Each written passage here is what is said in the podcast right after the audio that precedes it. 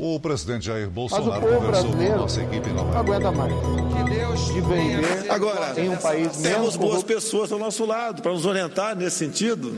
O STF ele não sabe mais como se limpar da cagada que deu a semana passada. Este é mais um assunto do dia.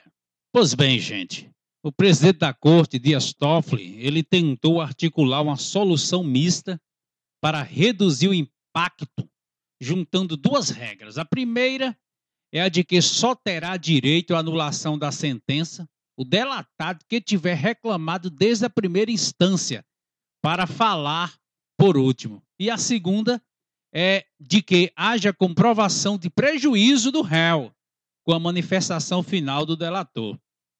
E aí, o Dias Toffoli parece até que quer fazer o povo de besta, achando que é, nós não entendemos onde é que ele quer chegar. Né? Nós sabemos muito bem onde Dias Toffoli quer chegar, primeiro, porque lá já está uma votação avançada e com o voto dele já liquida tudo e aí ele quer pôr regras para minimizar o impacto. Primeiro, ele, o STF, eles não estão, não estão mais sabendo como se limpar da cagada que, que deram a semana passada, né?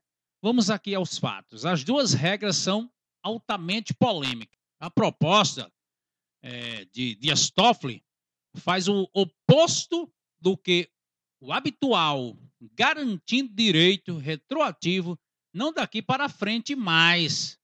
Olha aí, porque só atinge quem? Quem está lá atrás, ué. Ainda na primeira instância, pediu direito para falar por último. Isso cria dois réus.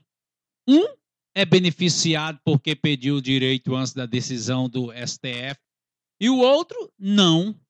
Os dois têm a mesma situação, mas um se lasca e o outro se dá bem. Meu amigo, eu às vezes a gente fala até o que não devem falar, mas a gente fica em uma situação uma situação difícil perante o Supremo Tribunal totalmente desacreditado diante dos fatos que vem acontecendo. É uma coisa fora do normal. O STF está fora do normal. Então, diante da falta de uma saída, pelo menos é, honrosa, se fosse o caso, a decisão foi adiada novamente.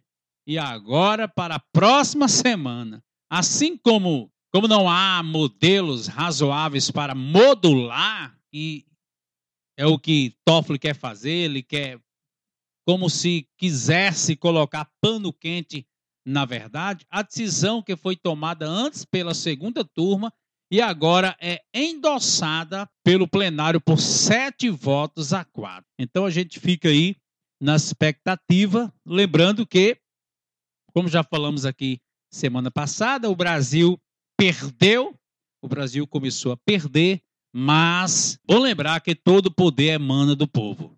Se o povo for às ruas, se a sociedade clamar pelo pacote anticrime, se a sociedade se mobilizar de um modo geral, com só pensamento, com só objetivo, Congresso, STF e outros poderes não são nada perante a nação, porque todo poder emana do povo. Então fiquem todos com Deus. É um ótimo dia. Rosinaldo Pereira, da redação do Jornal 21 Brasil.